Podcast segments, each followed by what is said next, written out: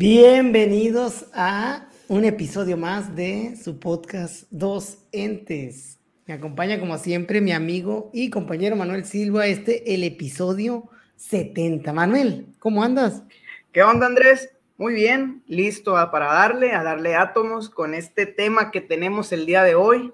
Es un poquito fuerte el nombre, ¿no? ¿Cómo la ves? Pues sí, así, así me lo dijiste. El día de hoy, vamos, dije, no le quise cambiar nada, ¿no? Vamos a hablar sobre cosas inútiles que todavía hacemos, ¿no? Creo que así le puse, ni me acuerdo. Sí, sí, fíjate, te decía cosas inútiles, pero mira, no es tanto que sean totalmente inútiles, que la mayoría sí, quiero pensar que así como las traemos, pero muchas veces hacemos cosas que las seguimos haciendo por inercia, por costumbre, porque no nos sirven o ya ni sabemos por qué las hacemos. Hacía, veía hace tiempo, no sé si has visto este programa Juegos Mentales, creo que fue de, esa, de ese programa, donde hacían un experimento social estaban en una sala de espera, creo que era un consultorio, no sé, y cada vez que sonaba un bip, la gente se paraba. Obviamente iniciaron este, este experimento con, unas, con varias personas, ocho personas, y uno solamente era alguien ajeno a, a esas personas que estaban coordinadas. Entonces, cuando sonaba el bip, las siete personas se paraban y la octava pues se paraba por seguir el rollo. Va pasando que va entrando cada una, una persona de este grupo que ya estaba coordinado y pues van quedando dos y así, ¿no? De tal, llega un punto en que ya no hay nadie de los que estaban coordinados, o sea, ya no hay nadie de los que estaban coordinados, sin embargo, cada vez que son el pi, todo mundo se paraba y uno se quedaban viendo y hasta cuando llegan, oye, ¿y por qué no? Pues no sé, pero lo tienes que hacer. Entonces muchas veces estamos así, pues aquellas cosas inútiles, cosas innecesarias, cosas que ni siquiera sabemos por qué o ya está por inercia y las seguimos haciendo. Ah, ok, yo lo entendí muy diferente. No, pues vamos a ver. Así, así que yo tengo cosas que, que hacemos bueno que sí, más o menos, más o menos así. Y lo vamos a dividir en dos secciones prácticamente, ¿no? Prácticamente en la sección de las cosas personales y en la sección, como, como es de costumbre, de lo escolar. Entonces, Manuel, y da la introducción. ¿Quieres comenzar tú o comienzo yo? Sobre, mira, esta idea se me ocurrió, bueno, cuando la platicamos, ¿no? Este, por algo que me pasa a mí mucho. Hay una parte, bueno, cuando tú sabes que vivo en Obregón, pero voy seguido a Hermosillo, y hay una parte donde me toca circular en muchas ocasiones que es una calle que, vamos a decir, vas derecho y está cerrado todo y solamente das vuelta a la derecha. Hay un parquecito y, o sea, es una cerrada, nomás sigues el camino. Y seguido, seguido, seguido me pasa que pongo la direccional. O sea, ya está por costumbre, no, no hay a dónde ir, o sea, está una pared, está pared y pongo la direccional y dije, o sea, ¿cuántas veces estamos así? Pues te, pongo esta, no sencillo, o sea, voy y pongo y traigo carro atrás y pobre carro que sin ni modo que vaya a otra parte. Entonces, tonterías de ese tipo a lo mejor, ¿no? Algo muy sencillo, muy simple, pero pues que por inercia ya uno lo hace. Sí, pero pues es manejar. Se me hace que eres un, un buen conductor por hacer eso, Manuel. Yo te felicitaría por, porque hay otros que no ponen el direccional para nada, ¿eh? Para nada. Bueno, pero no tengo mucho que comentar sobre eso, ¿no? Sí, sí, Aquí, o sea, son sencillos aquí en México tiene sentido porque donde sea puede salir alguien. Ahí dicen que las calles de un sentido, pues el mexicano pues tiene que voltear a los dos lados de todas maneras, por si viene alguien, alguien que se equivocó. Yo mira, también una sencilla, y no sé si lo, lo tengas tú, pero pues, ¿qué tan seguido o si usa reloj de pulsera? O sea, ah, bueno, que el, el uso del reloj de pulsera. Sí, el uso del reloj de pulsera, no sé si tengas sí. o, ahorita, bueno, yo mírate mis muñecas aquí poderosas, no tengo reloj de pulsera, pero estoy seguro que si hacemos un experimento y le preguntamos a la gente que usa reloj de pulsera qué hora es, la mayoría te va a sacar el celular para decir, entonces no tiene mucho sentido usar reloj de pulsera en estos tiempos probablemente el sentido es un sentido estético más que otra cosa, ¿no? Que se vea que tienes un reloj, pero no funcional como lo era en algún momento donde tú pues volteabas a tu reloj Casio o incluso era calculadora, ¿no? Y ahí sacabas tus cuentas, ¿no? ¿Cómo ves con esa? Sí, fíjate, ahí coincido y tú sabes, no, eh, no soy de traer cosas realmente nunca, ni pulsera, ni reloj, nada. Pero hace un año, año y medio, mi esposa me regaló uno en mi cumpleaños, el este, el que es de la bandita, ¿no? Para ejercicio y demás. Y fíjate que ese se me hace muy cómodo porque es de plástico y no siento que no lo traigo, ¿no? Pero tú sabes, y al momento en que yo llego a manejar, yo me quito todo, no me quito la ropa nomás porque pues me infracciona, ¿no? Este, pero yo llego y me quito billetera, me quito anillo, me quito reloj, y ese detalle es cierto, o sea, normalmente ya lo vemos incluso como una parte estética y hasta de estar, porque ya no es para qué lo traes, sino porque, o sea, es, traes un, bueno, el maestro trae un role, trae un, no sé, no, lo que tú quieras, y es eso, pues sí, sí, coincido contigo, y fíjate, el siguiente no lo traía anotado, pero por esa misma línea yo me iba con la corbata. O sea, es un accesorio estético, está bien. Pero, ay, no, híjole, no, no, no, es una cosa tan incómoda, dándose así, al menos yo no, no me gusta, eh, no sé y es una cuestión que le agregaría eso que tú pones, no, no es el que traigo, pero lo agregaría como también algo que realmente no tiene utilidad, salvo que verte bien y realmente yo siento que te ves mejor sin corbata, gustos personales. Sí, pero la corbata te la voy a debatir porque su función es verte bien, su función es verte elegante, tiene un fin estético, el reloj tenía un fin práctico y ya no lo tiene, pues. Entonces la corbata no le encontraría yo un fin, otro fin. La agregaría, yo creo que por gusto personal, porque no me, me o sea, no me gusta. Pues no aceptamos tus agregados aquí. Ok, entonces te digo el que sí traía, y este es bien mexicana. A ver. Dicen por ahí, dice la leyenda, que si tú cortas un pepino y no frotas sus puntas, este pepino te va a salir mal. Y sucede una reacción química cósmica en el momento en que tú frotas el pepino, la punta del pepino, la frotas contra el pepino, ambas puntas, porque si no, tampoco no funciona, donde todo lo que estaba mal del pepino, todo aquello que, que ya se estaba echando a perder, todo el sabor ácido se quita por cuestión de magia. No sé pues si la has hecho tú esa. Claro que la hago. ¿Cómo, ¿Cómo voy a faltarle el respeto a los dioses de las frutas y las verduras, no? Necesita uno hacer ese, ese ritual para que el pepino salga bueno. Oye, dato curioso, el pepino es una fruta. Sí, sí, sí, sí, es una fruta, ¿no? Está, ¿ves? No me equivoqué. La dudé, la dudé porque todo el tiempo la he visto como verdura. Igual que el aguacate es una fruta. Tomate también. Tomate, bueno. Pues aquí hablando de, de, de las frutas y de las verduras, nada más agregar eso, ¿no? Sí lo he hecho y creo que no soy el único. Creo que todos como tú dijiste, como buenos mexicanos, tenemos esa, esa costumbre, ese uso. Y yo voy a irme por otro, Manuel. Por otro. ah, tú te revelas, o sea, tú no lo haces. Sí, sí, yo no, no, nada de eso. A ver, que la vida me dé el pepino que me quiera dar. Si quiere que reciba un pepino bueno, adelante. Si no, no vamos a estar retando los designios divinos aquí. Si el pepino no era para mí, no era para mí. Si tenía que cambiar el pepino por unos taquitos al pastor, pues ni modo, ya eran cosas de la vida. Bueno, sí. No, yo no, yo, soy, yo sí soy tradicional en ese aspecto, ¿no? Sí soy ritual, Luis. Bien, hay otra que tiene un fin práctico también, ¿no? Yo, como te digo, yo me he ido por unas que son como con fines prácticos y que han dejado de, de tenerlo. No sé cuándo fue la última vez que recuerdes que hiciste una llamada desde el teléfono de tu casa o desde, desde el teléfono de una casa, ¿te recuerdas? Yo creo que en la oficina antes de que nos robaran todo, porque ya teníamos teléfono de línea y eso fue antes de la pandemia, ¿no? Sí, o sea que estamos hablando de hace dos años, ¿no? Más de dos años. Entonces creo yo que el teléfono de casa, la línea telefónica, ya no debería de existir. Ya son bien raros los que creo que tiene un sentido de emergencia a lo mejor yo, por ejemplo, es, es, para lo que lo usaba. Este, lo tenía nada más eh, mis familias cercanas y pues cuando uno está dormido, pues que no tiene el celular o lo pone en modo avión o algo, el teléfono de casa podría funcionar. Que no es costumbre. en un caso de, de, una línea doméstica, ¿no? Porque una línea de, de, una empresa, pues yo creo que sí, sí siendo exactamente. Hablo, hablo de una línea doméstica precisamente de una casa porque ya todo es WhatsApp, celular, que es de audio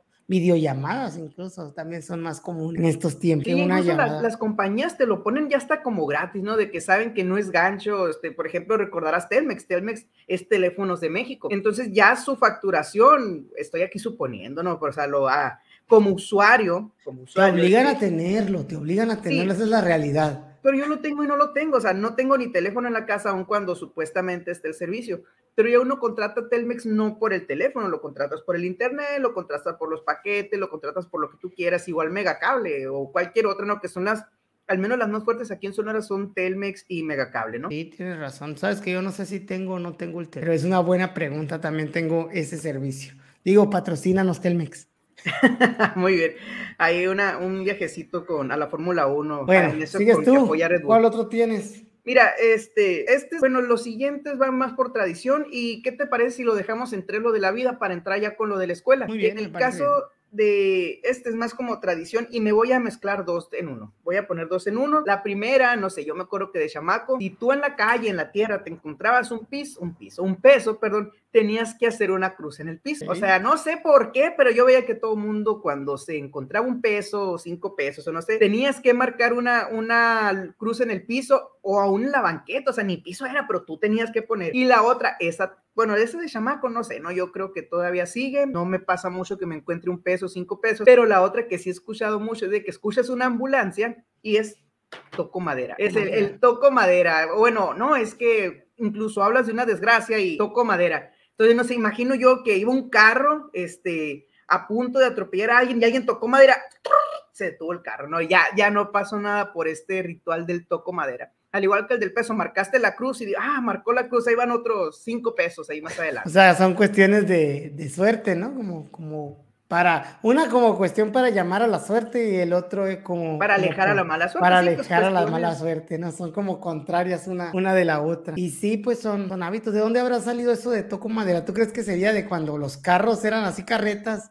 y les pegaban para detenerlos. ¿Eso te refería? No sé, fíjate, pero estaría interesante ver el, significado o conocer el origen de la expresión toco madera. Igual la cruz, no sé por qué. definitivamente. Yo voy a hablar de este que nos está poniendo una buena amiga de, aquí de, de, las redes, Cristal, aunque ahí dice dulcecita. ¿Por qué las embarazadas usan un listón rojo? Que no se lo era para si había eclipses o por qué se le sopla lo que cae y no se le pega nada del suelo.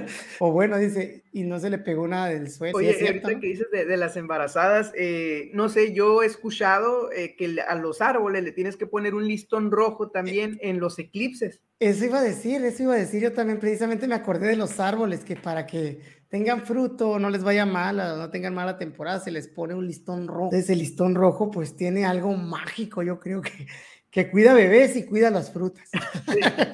que en la, en la, pierna yo he visto que lo pone. Igual, ponle tú, mira, ahí desconozco del tema, pero sí yo recuerdo, no recuerdo con cuál de mis hijos ocurrió un eclipse lunar y no sé, ahí sí te digo yo que ahí no le puse el listón rojo, pero sabes que no salga, este, porque la luna, la marea, ay, no sé, algo. Igual no creo que una, un muro de concreto te proteja de la, o sea, de las mareas, si las mareas, digo, si la luna, perdón, la, la gravedad mueve y todo, entonces no creo que tenga mucho que ver, pero pues como entre sí, ¿no? Ya cuando estás hablando de una vida, como que la piensas más, ¿no? Exactamente, ya es No vaya a ser que por ser el, el incauto y que no, que no creo en eso, vaya a provocar un parto antes de tiempo. Pero tú muy valientón con los pepinos, ¿no? Y si eres bien valiente. Mira, si la vida decide que no debo comer pepino ese día y prefiere que coma tacos, pues ¿quién soy yo para cuestionar? está bien, está bien. Fíjate, yo por último nomás, porque esta la mencionaba ahorita, era y creo que tiene que ver con modas, ¿no? Y lo veo en ti, lo veo en mí y en mucha gente. Ah, rasurarte a diario, rasurarte a diario. Mira, te lo digo yo, creo que es una cuestión de, de que hay gente que lo hace, regularmente gente mayor, que tiene esa costumbre como que muy militar. Y ahorita que pasemos a las escuelas, creo yo que muchas de esas cosas militares, de educación eh, militar, están dentro de las escuelas desde aquellos tiempos y pues tiene que ver con eso, ¿no? Digo, ahorita las modas cambian, ahorita la moda no es andar rasurado, la, la moda es la barba de tres días, la mía es como de diez, ¿no? Pero pues estoy doblemente o triplemente de moda con la, con la barba. No sé, ahora como que la barba está muy de moda y ya no, ya no hay mucho sentido en, la rasurada de diario. Parece que me la quieres discutir, a ver, te sí, Sí, o sea, bueno, es que mira, no sé, ahí vamos, ahorita hablaba de una cuestión de estética.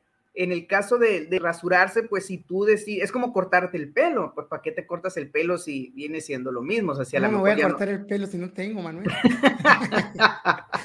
Coste que yo lo hablo en general. No, pues yo digo, si hay una persona que le gusta estar rasurado por sentirse más limpio, por sentirse más higiénico o porque le gusta, pues no lo veo como algo inútil. O sea, inútil para mí sería eh, que no te sirviera de nada, pero si eso te va a hacer sentir mejor, si eso te va a hacer eh, verte mejor, si eso te, porque hay trabajos donde no sé si sea algo explícito, pero por ejemplo se usa mucho en las cuestiones de, de bancos o en servicio al cliente, atención al cliente, el estar rasurado. Son cuestiones culturales o son ya cuestiones sociales, si lo quieres ver vamos a quitar un poquito pero si tú como persona, tú dices que a mí me gusta, te, yo te lo digo, por ejemplo, tú sabes que yo desde hace mucho tiempo, a mí como me siento como es nomás manteniendo esto y está rasurado en general, por cuestiones de pandemia, por cuestiones de comodidad o por cuestiones de tiempo, pues sí es muy práctico tener la, la barba, como dices, y nomás rebajarte. Pero sí, yo personalmente prefiero estar eh, rasurado ya que otra cosa es que por dar gusto, igual aquí a mi esposa que le gusta más que ande barbón, pues lo hago de vez en cuando. Ah, bueno, pero a eso me refiero yo. Y fíjate que dijiste bien, a dar gusto a tu esposa, que eso es, algo cercano,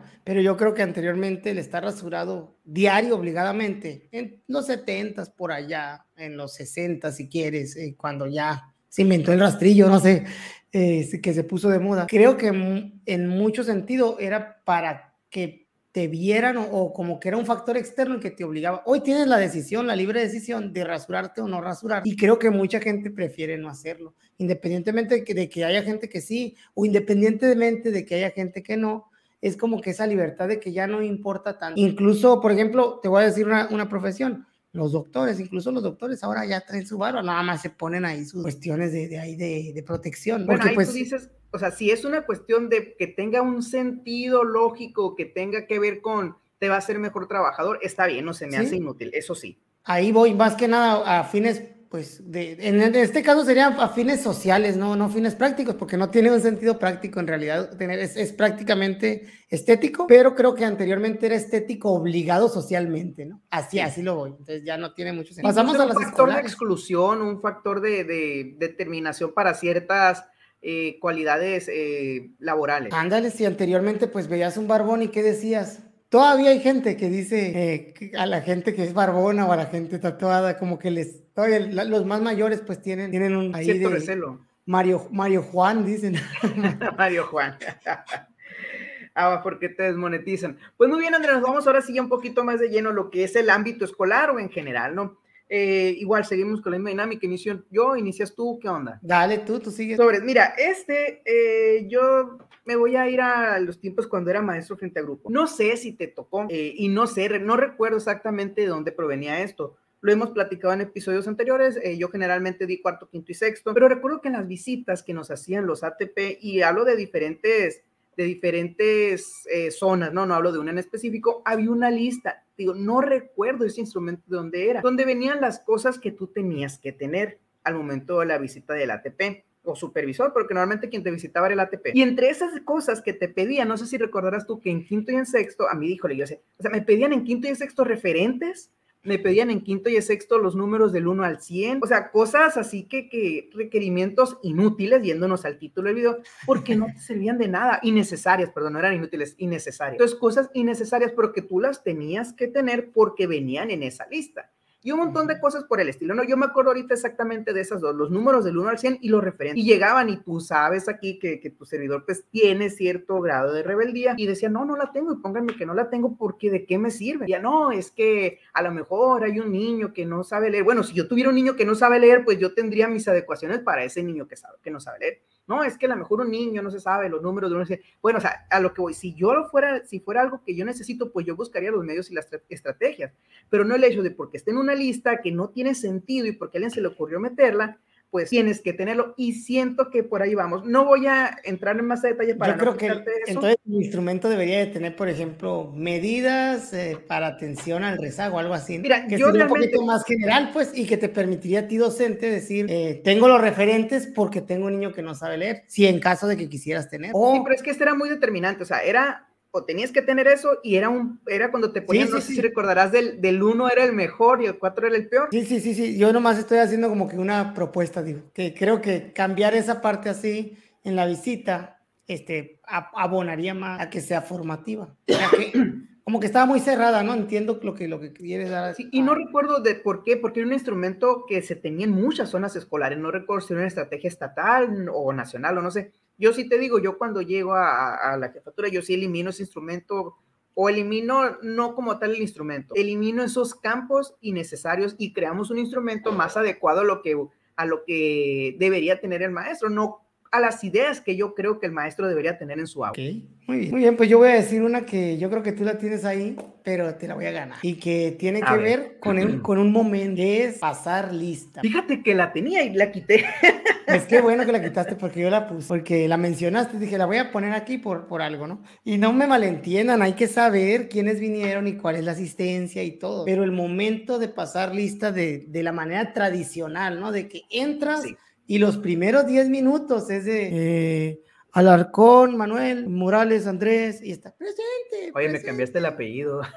sí, sí, sí, Alarcón. Bueno, y así es irte por los 30, 35, 20, 15 niños que tienes, pues en realidad es una pérdida de tiempo. Cuando ya conoces a los niños que te tocan y tú puedes empezar una dinámica a la clase y en algún momento, pues hacer el registro, pues, hacer el registro sin tener que, que eh, pedir que digan presente, ¿no? Esa, a esa práctica de decir presente es a la, a la que me refiero. Que a lo mejor donde podría ser un poquito más complicado es en secundaria, en, con virtud de que cambian a los alumnos, ¿no? Entiendo que en un primer momento para aprendértelos lo, lo hagas así a lo mejor repetitivamente, pero si estás ya en diciembre y entraste en agosto y todavía estás haciéndolo y lo sigues haciendo todo el resto del año, no sé, se me hace que no tiene mucho sentido. Aplica la de que levante la mano el que no vino. Así, ¿no? Tan rápido y tan fácil. Fíjate que te voy a decir por qué la quité. Inicialmente la tenía, pero creo que lo he compartido, ¿no? Aquí en, en, este espacio, en episodios anteriores, que a mí me gustaba ese tiempo porque yo hacía dinámicas con el tiempo del pase de lista. Por ejemplo, eh,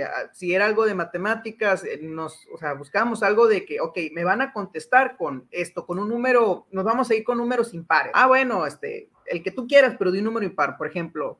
Andrés, porque ni le decía el apellido, pues sí, ¿para qué tanto el nombre completo? A ver, Andrés, y ya, ah, pues el 15, ok. O otra cosa, vamos a decir su nombre al revés no, pues que Andrés y ya tú me dices tú, o sea, yo usaba mucho esas dinámicas en el pase de lista y ya le buscaba un sentido a algo que teníamos que hacer. Pero realmente si el pase de lista es como tú dices, el Andrés Morales Díaz, vente, pues sí, sí te entiendo y estoy de acuerdo, pero yo siento que se le puede dar un giro. Me no falta el de cambiar. presidente. no falta. No, y fíjate que a mí me gustaba porque también incluso yo les pregunté, a ver, ¿cuál es su caricatura favorita, su programa favorito? O sea, de una u otra manera te sirve para socializar, para conocerlos mejor. Sí, ándale. Y le mezclas, ahí sí, creo que sí, porque eso es tener una estrategia y mata dos pájaros de un tiro. Pero pues el tradicional presente, digo yo, del uno al, Entonces, eh, Adelante, Manuel. Tú. No viene, profe. Mira, esta, híjole, bueno, vamos a ir. Te voy a dar más fácil. Voy a iniciar dándote gusto antes de irme a los otros. Yo sé que tú eres, aparte de Andrés El Che Morales, Eres Andrés, el enemigo de la simulación. Eres, la simulación es tu neme. ¿Y a simulación a qué, a qué me refiero? Eh, curiosamente, y eso lo hemos experimentado tanto tú como yo en reuniones y, y, se experimenta en las escuelas y todo, y lo hemos platicado, cuando uno empieza el ciclo escolar, que el diagnóstico, casualmente el diagnóstico, todos los niños salen mal. No, los, o sea, no todos, pero el grupo estaba mal, no sabía, híjole, pobres niños, parece que no tuvieron maestro el ciclo anterior entonces, y es una constante, o sea, de que los grupos inician mal y terminan bien. O lo mismo en el sector, ¿no? Que arrancaron mal y terminaron bien. O en entonces, ¿para qué? Para tener una cuestión de, ah, mira, sí, sí vi resultados. Y nos vamos a una especie de resultadismo, que no sé si existe la palabra, pero tú ya tienes el chip o la idea de que tienes que iniciar mal y tienes que empezar bien. O sea, ya, y digo, a lo mejor lo digo de manera muy general, pero esto a qué se debe? Una simulación, ¿por qué? Porque nos vamos, somos muy resultadistas y queremos tener, ah, mira, es que si tu sector, Andrés, no, no terminaste bien, no, pues ya qué trabajo hiciste. Entonces, a lo mejor no es algo así como muy, te dicen, ah, de una forma explícita. Bueno, sí es explícito, pero todo esto yo creo que nos lleva a lo mismo.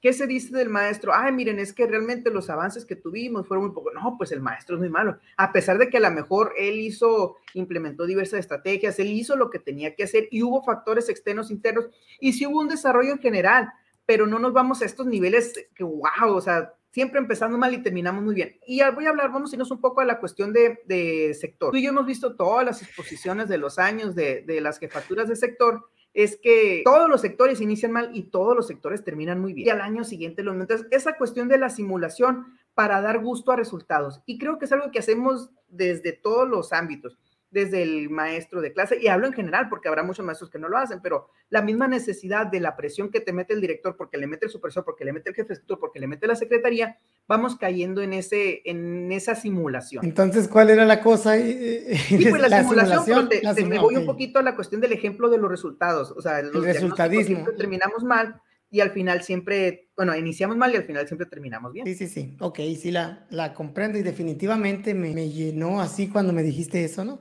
Es algo que, que no me gusta, que trato de no fomentar y que pienso que, pues, que es uno de los más grandes problemas que tenemos educativos, el, el simular. Pero pues también entiendo que a veces el profe llega ahí o que las escuelas lleguen ahí eh, por diversas razones, a lo mejor por no entender una estrategia, por no tener, por no hallarle sentido a algo que se esté haciendo, a un problema de comunicación, independientemente de la estrategia sea estatal, de sector, de zona o incluso misma de la escuela. A mí donde más me, me, choca es en la alfabetización, de verdad, porque ahí, esa, o sea, es algo que, que nos exige la sociedad a primaria. Si tú le preguntas a un, un papá qué va a aprender en primaria, ellos quieren que aprendan a leer y escribir y a usar la suma, la resta, la multiplicación y la división. Básicamente, eso es la primaria para la sociedad. Entonces, creo, no, no por eso me molesta, sino que se me hace como que muy cómodo en primero poner a todos presilábicos y no hacer un diagnóstico tan a fondo, ¿no? Y sí me ha tocado ver, ah, caray, pues hacer una prueba yo y, y comparar resultados, decir, ok,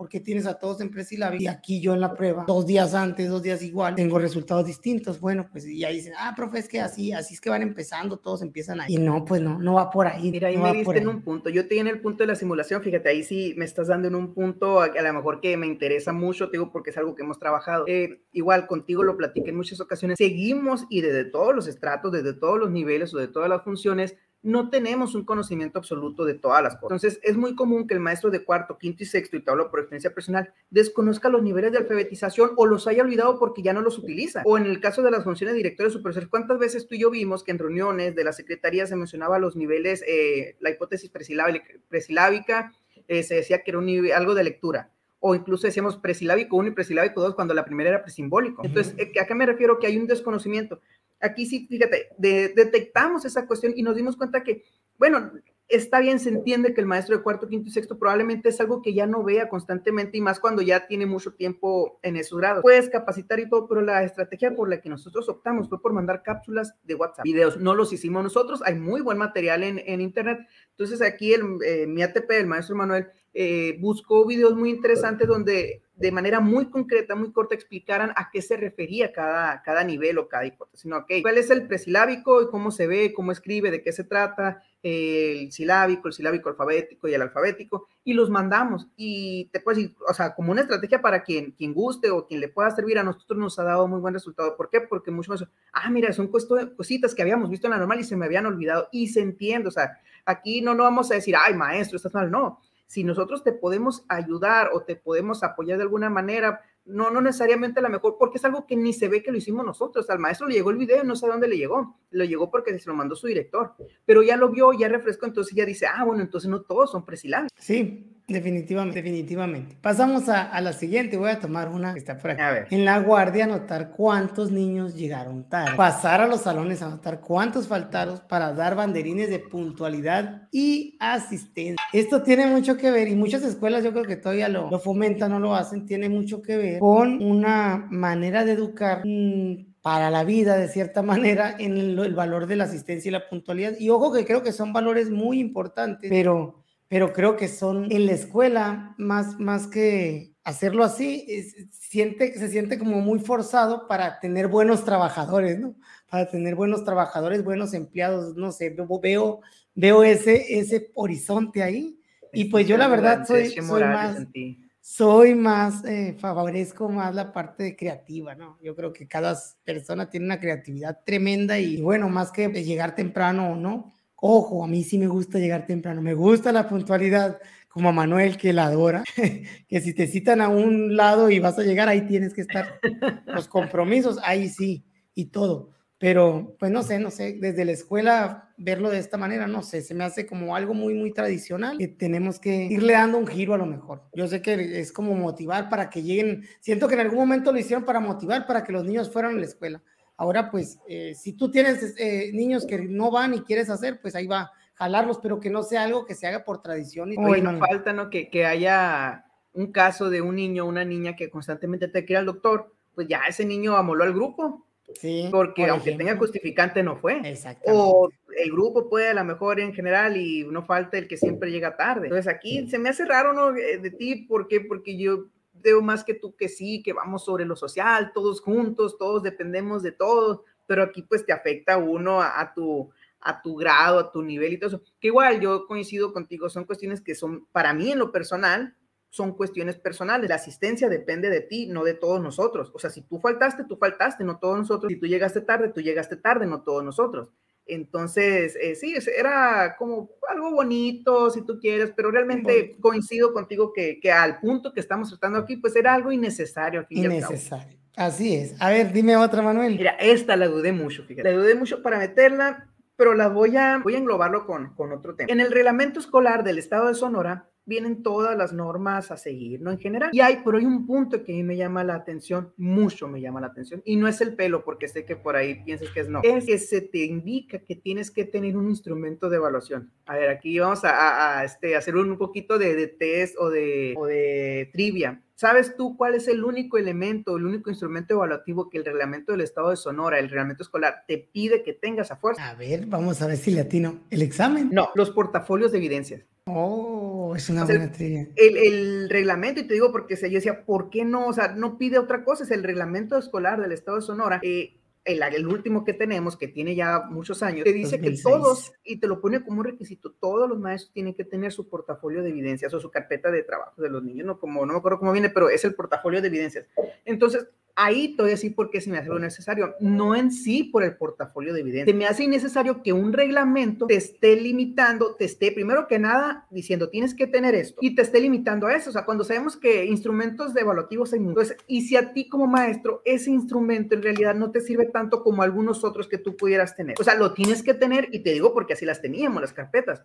Lo tienes que tener a fuerzas porque el reglamento dice. Entonces a mí, o sea, en ese punto probablemente en el momento en que surgió este reglamento, pues era lo que andaba, híjole, y nos pasa, ¿no? Cuando, no sé si recordarás tú cuando andaba de moda el, aprendizaje por, eh, por competencias, que las universidades, me acuerdo mucho de VM, eh, maestría en educación basada en competencias, y te digo porque yo estoy a punto de entrar y dije, pues, ¿y si pasa este enfoque? O sea, ya queda obsoleta mi maestría, por eso no entré ahí. Entonces, y yo imagino que por ahí, digo, desconociendo un poquito, pero que esté ese instrumento nada más, imagino que corresponde a eso, ¿no? Corresponde en que en su momento, uy, las carpetas y, uy, los, eh, o sea, era lo que andaba en el boom y dijeron, ah, pues lo vamos a meter. Pero se me hace algo innecesario que te limiten y que te obliguen a usar algo que a lo mejor para ti no es útil. Ojo, insisto, no estoy diciendo que no sean útiles pero pues eso parece. no, pues es que lo que voy. Si a ti, Andrés, te dicen, tienes que evaluar a tus niños con esto, y tú tienes mejores instrumentos, tú tienes rúbricas, tú tienes y demás, ¿lo vas a hacer? Sí, y te puede servir, te puede servir, pero ¿de qué sirve hacer algo que tú no consideras necesario? Porque a, los fines que estamos hablando aquí el video, pues. Metes tus rúbricas e instrumentos en la carpeta nomás y ya no. No sé, siento que el portafolio, bueno, yo lo veo del otro lado, ¿no? Te voy a dar el otro lado, no porque no esté contigo, sino que hoy vengo en modo, en modo rojo. Las tienes todavía. Sí, aquí está. Me acompaña a donde voy. Oye, fíjate que a lo mejor voy por la vida dando likes. Así. Sí, likes y dislikes.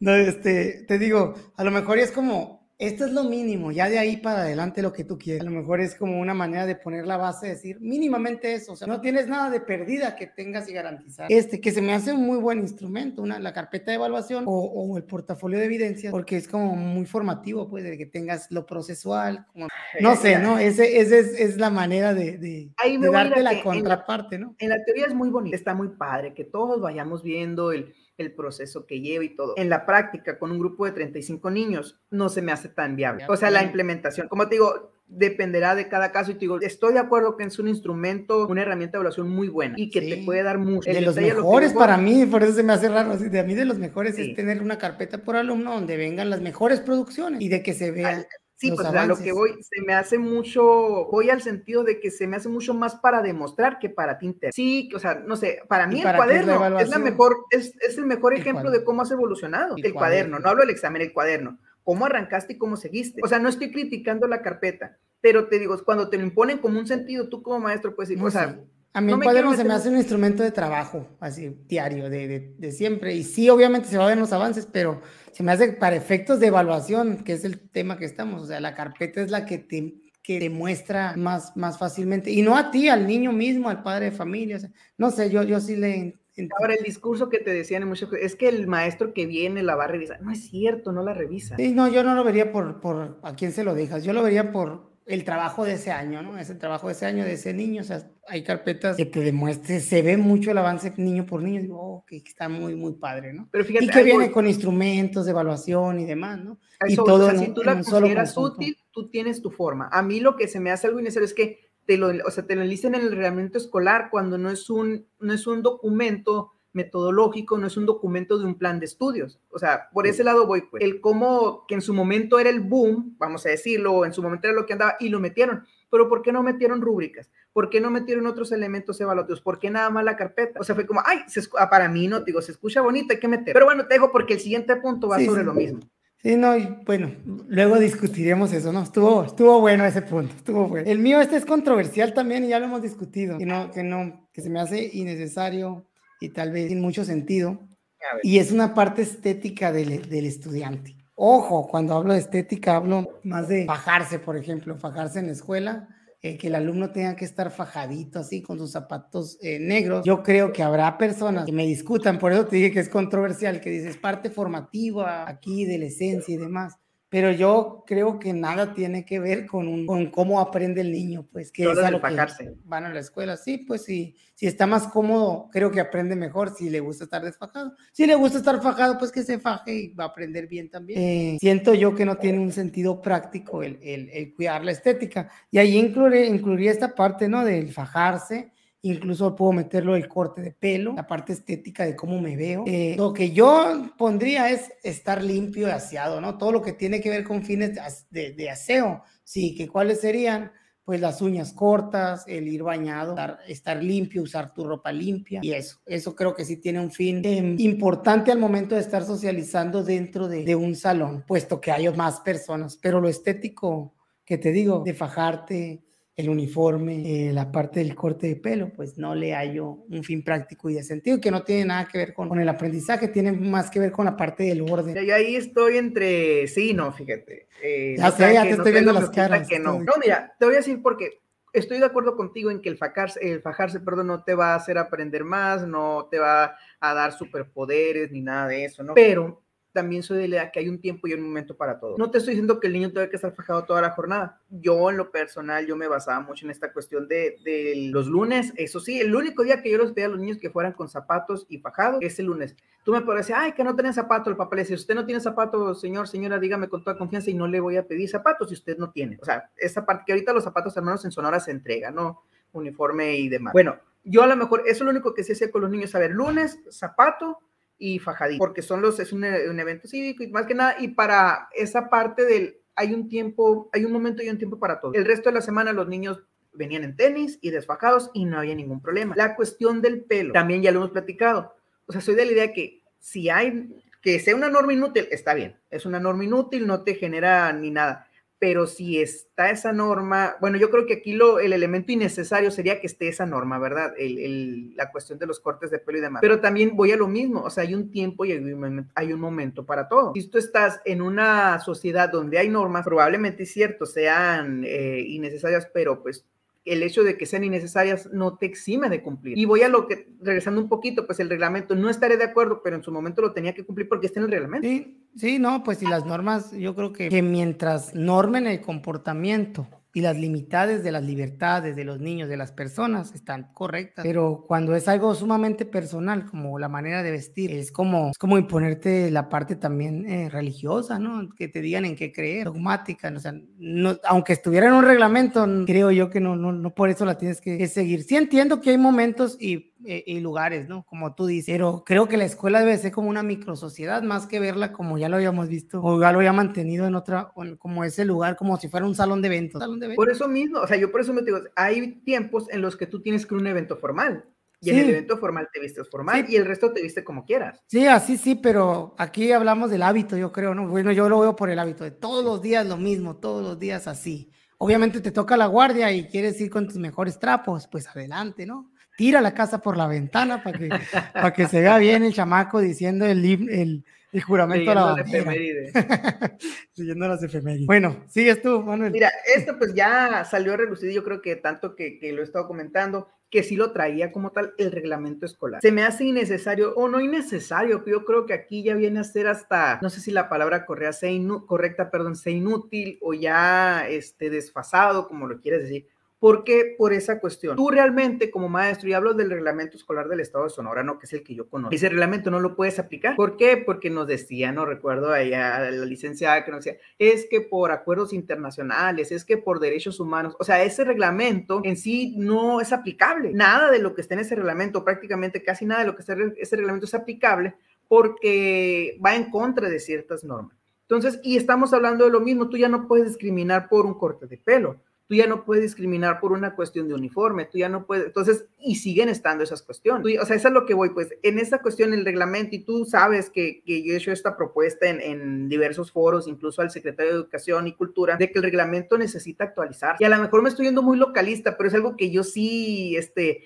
tengo pleito, pues, ¿por qué? Porque si, si es algo que te norma y estás viendo que no sirve, ¿para qué lo sigues utilizando? O sea, si estás viendo que es algo que ya está totalmente desactualizado, que está desfasado, que no te sirve, que ni lo utilizas porque no lo puedes utilizar, un maestro no puede, no puede aplicar las sanciones eh, en cuestión de, disciplina que las cuestiones, eh, las sanciones disciplinarias porque va en contra. O sea, si tú aplicas esas sanciones que el reglamento te dice, te metes en bronca. Entonces, ¿de qué te sirve tener algo que te dice cómo actuar si te va a meter en problemas sobre ese mismo que te está diciendo cómo actuar? Sí, concuerdo. No le agrego más concuerdo contigo. Y ya nomás para nota, nota, informativa, ¿no? Ahorita lo que están son los marcos para la convivencia, que son a nivel estatal. Cada estado tiene su marco. Sonora pues tenía uno, luego dicen que no, y ahí anda un documento pero pues no se ha actualizado y las escuelas deberían de tener sus acuerdos para la convivencia que están sustentados en estos marcos estatales. Nada más así como comentario, ¿no? Ojalá que, que, se den pronto el tiempo las autoridades para normarlo todo como, como debe de ser. Por último, ya yo cierro, ¿verdad, Manuel? Yo creo que cierro con esta. No, pues nos queda una y una. Ah, bueno, pues le damos, digo, tres bueno, tiempo, adelante. Dale, dale, ya, la última hace rápida, mira. Cuestionarios para memorizar, eso, creo yo que se sigue haciendo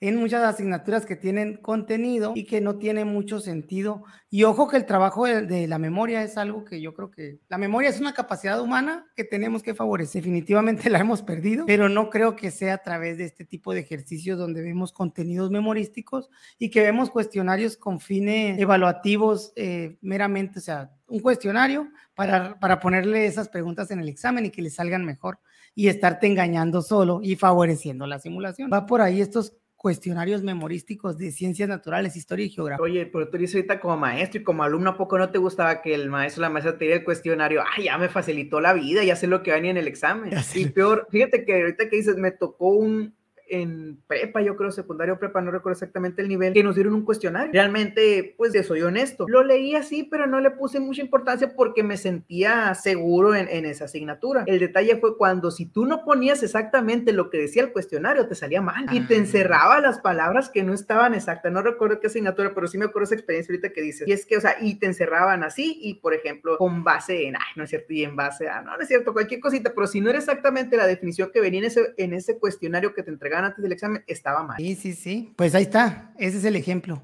Eso es lo que yo creo que está mal. Bueno, la última es, esa sí, ya no iba con el primer punto que comentaste, si no estoy mal, acerca de, del pase de lista, yo me iría a la cuestión de las formaciones. Y que conste que yo, a mí sí me gustan las formaciones. Me gusta que los niños entren en orden. Me gusta, o sea, yo todo el tiempo al inicio de la jornada, tu formacioncita, no nada del otro mundo, no, ay, que no ok, formadito, distancia por tiempos, uno, dos, tres. Ya las otras de marcar el paso nunca lo hice, nunca me gustó marcar el paso en su lugar. Ya, ese sí, fíjate, ese me hace totalmente inútil y necesario. La formación tengo conflicto porque sé que no sirve de mucho, pero a mí sí me gustaba hacerla. O sea, reconozco, así como el pepino, reconozco que no sirve, pero te gusta hacerlo. Ah, pues así. Reconozco que no sirve de mucho la cuestión de la formación al inicio de clase, pero yo sí la hacía manos un, dos, tres, ok, pasamos en orden. Y luego, pero eso del marcar en paso lugar y luego que descanso por tiempo, o no, el descanso, ya, media vuelta por tiempos, uno, dos, tres.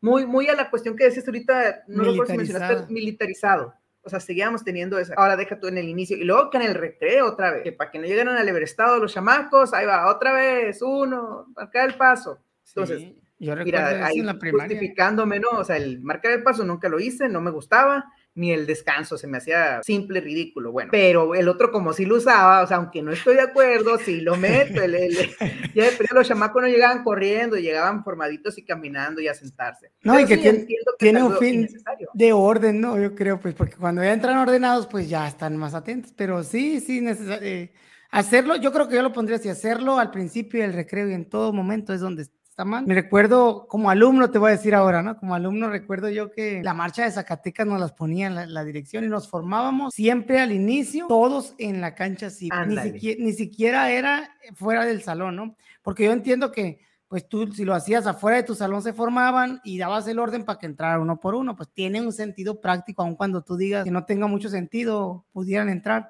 pero pues tú sabes que el niño anda libre estado, hay que poner orden para que cuando entre la clase aprovechar el tiempo. Pierdes a veces menos tiempo en eso que en lo que adentro los, los organizas ya bien. Pero hacerlo desde la cancha principal, en la entrada y en el recreo, no, pues ahí sigue. Con la marcha de Zacatecas, ahí el fondo, ton, ton, ton, ton, ton, ton, ton, Pase segundo B. Y está el director dándola y marcando el paso, ¿no? Eh, yo lo recuerdo, ¿no?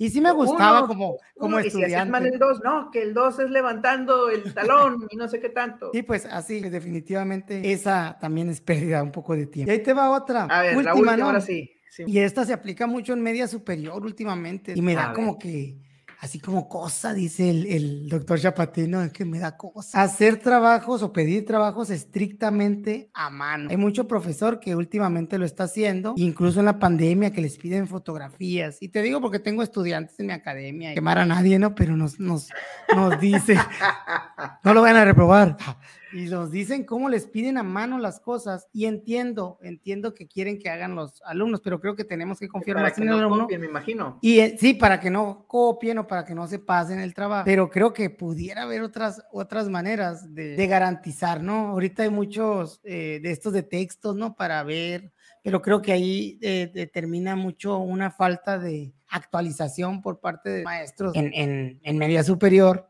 Digo, como no estoy en ese nivel, se me hace fácil decirlo así, ¿no? A lo mejor estoy mal o no sé qué intenciones tengan, pero me hace muy, muy mal que, que tenga que hacer alguien. Yo me pongo en el lugar del estudiante, digo, no tiene nada de sentido hacer las cosas totalmente a mano para un mundo que todo es digital, un mundo que cuando trabajes todo va a ser digital, o sea, en vez de estar favorecido digital u otras cosas. No sé, considero que sí, a lo mejor pudiera el maestro pedir que tenga su cuaderno de no y ya para que favorezca esta parte de la escritura a mano, pero no, no tan, tan cerrada a que sea nada más así te lo voy a recibir. Eso se me hace muy, muy mal. Pues quería mencionarlo. Tú y yo conocemos el caso, ¿no? De, de, la directora que le pide a los maestros que, que planearan a mano por lo mismo. O sea, para ver quién es de la Inita. Como si la Inita no se pudiera copiar también. Efectivamente. Pues bueno. Muy bien, Andrés. Entonces, con eso cerramos las cosas inútiles, innecesarias, irrelevantes, desfasadas sin sentido, todo lo que tú le quieras decir que hacemos. Eh, probablemente después tengamos una parte 2, pero pues ahí coméntenos ustedes cuáles cosas innecesarias siguen haciendo, siguen tomando su coquita light después de pedir 10 tacos al pastor, 10 taquitos de carne asada. Y esas y demás ustedes nos los pueden comentar. Siguen sin comer son día en la noche porque se van a empanzar. Ándale, esa está muy buena, fíjate.